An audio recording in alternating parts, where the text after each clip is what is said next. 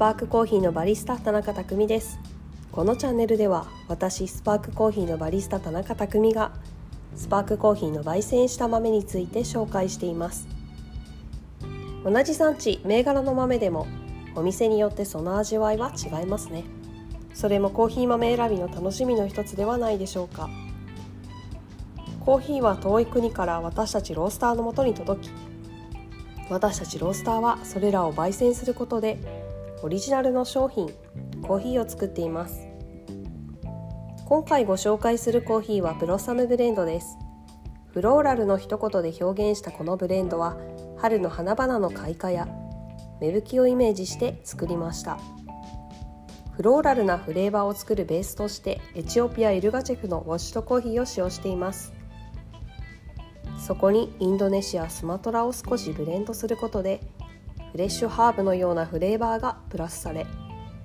フローラルな印象に新緑のような爽やかなハーバル感もあるブレンドに仕上がりました。このブレンドコーヒーはエチオピアスマトラをそれぞれ浅めにローストした後7対3の割合でミックスしています。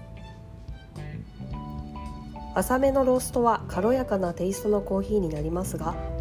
ブレンドすることで生まれるテイストの重なりが味わいの奥行きや広がりになりより味わい深くなります。とてもすっきりとしたブレンドコーヒーで単体でごくごく飲みやすいのですが冷めるにつれてよりまろやかな甘みもお楽しみいただけます。ぜひゆっくりと味わってみてください。またさらにお時間に余裕があればフードペアリングも試してみてください。おすすめのペアリングフードはズバリ桜餅です。桜餅のフローラルさや桜の葉っぱのグリーンな感じ程よい塩気にブロサムブレンドのフローラルなフレーバーブレンドされているスマトラのハーバルな感じが絶妙に合います。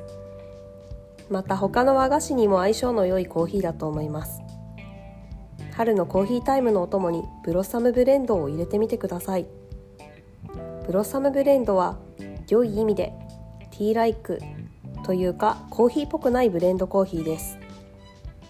このブレンドの明るい酸味やまろやかな甘みはちょうどこのシーズンの陽気な気候にぴったりかなと思います。ぜひプレゼントにもどうぞ。最後までお聴きくださいましてありがとうございます。それではまた。